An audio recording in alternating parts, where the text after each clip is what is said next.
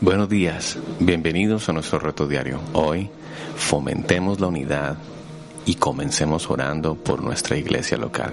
Colosenses 1 dice, Pablo, apóstol de Jesucristo por la voluntad de Dios, y al hermano Timoteo, a los santos y fieles hermanos en Cristo que están en Colosas, siempre orando por vosotros. Damos gracias a Dios, Padre de nuestro Señor Jesucristo, habiendo oído de vuestra fe en Cristo Jesús y del amor que tenéis a todos los santos, a causa de la esperanza que os está guardada en los cielos, de la cual ya habéis oído por la palabra verdadera del Evangelio que ha llegado hasta vosotros, así como a todo el mundo, y lleva fruto y crece también en vosotros desde el día que oísteis y conocisteis la gracia de Dios en verdad, como lo habéis aprendido de Epafras, nuestro consiervo amado, que es un fiel ministro de Cristo para vosotros, que también nos ha declarado vuestro amor en el Espíritu.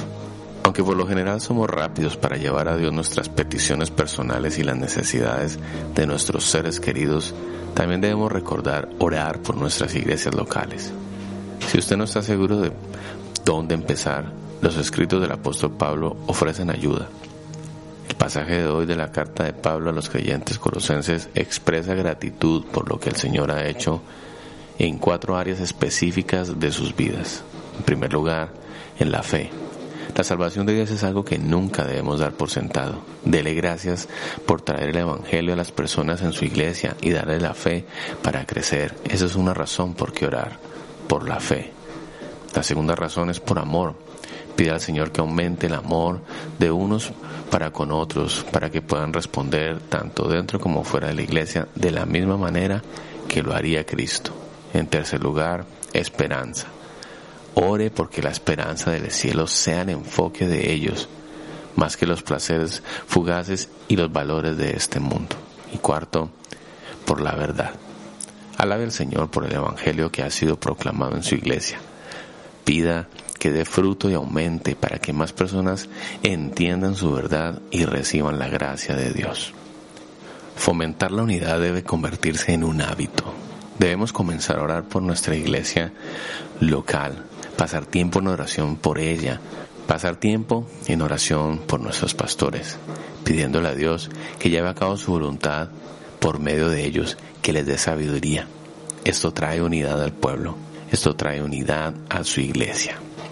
Por eso te reto en esta mañana a que levantes tu voz en oración por tu iglesia local. Aquí en medio de la lluvia, me recuerda lo que la palabra del Señor dice, que nuestra copa rebose de oraciones. Oremos. Amado Padre Celestial, te damos gracias, Señor, por tu palabra. Tu palabra siempre eficaz, tu palabra siempre que nos lleva, amado Señor, a entender principios y a entender verdades, Dios. Gracias, Señor, por tu verdad. Hoy nos arriesgamos a fomentar la unidad, comenzando con la oración, comenzando por orar, orando por nuestra iglesia local, ese lugar donde nos pusiste, Señor, allí donde hemos crecido, allí donde tú, Señor, nos alimentas a diario, donde tú nos alimentas donde tú nos alimentas semana tras semana, Señor, donde tú traes un mensaje a nuestras vidas, donde los pastores hacen, los líderes enseñan, donde suceden tantas cosas, Señor, en ese lugar que tú escogiste, amado Señor como nos has dicho en las últimas semanas, la iglesia, que es tu laboratorio, la iglesia, que es la familia, tu familia, Señor. Te damos gracias, Señor, por tu iglesia y oramos para que haya más y más de tu presencia en ella. En el nombre de Jesús, amén. Que Dios te bendiga y te animo, te reto que este día y todos los días de tu vida levantes una oración por tu iglesia.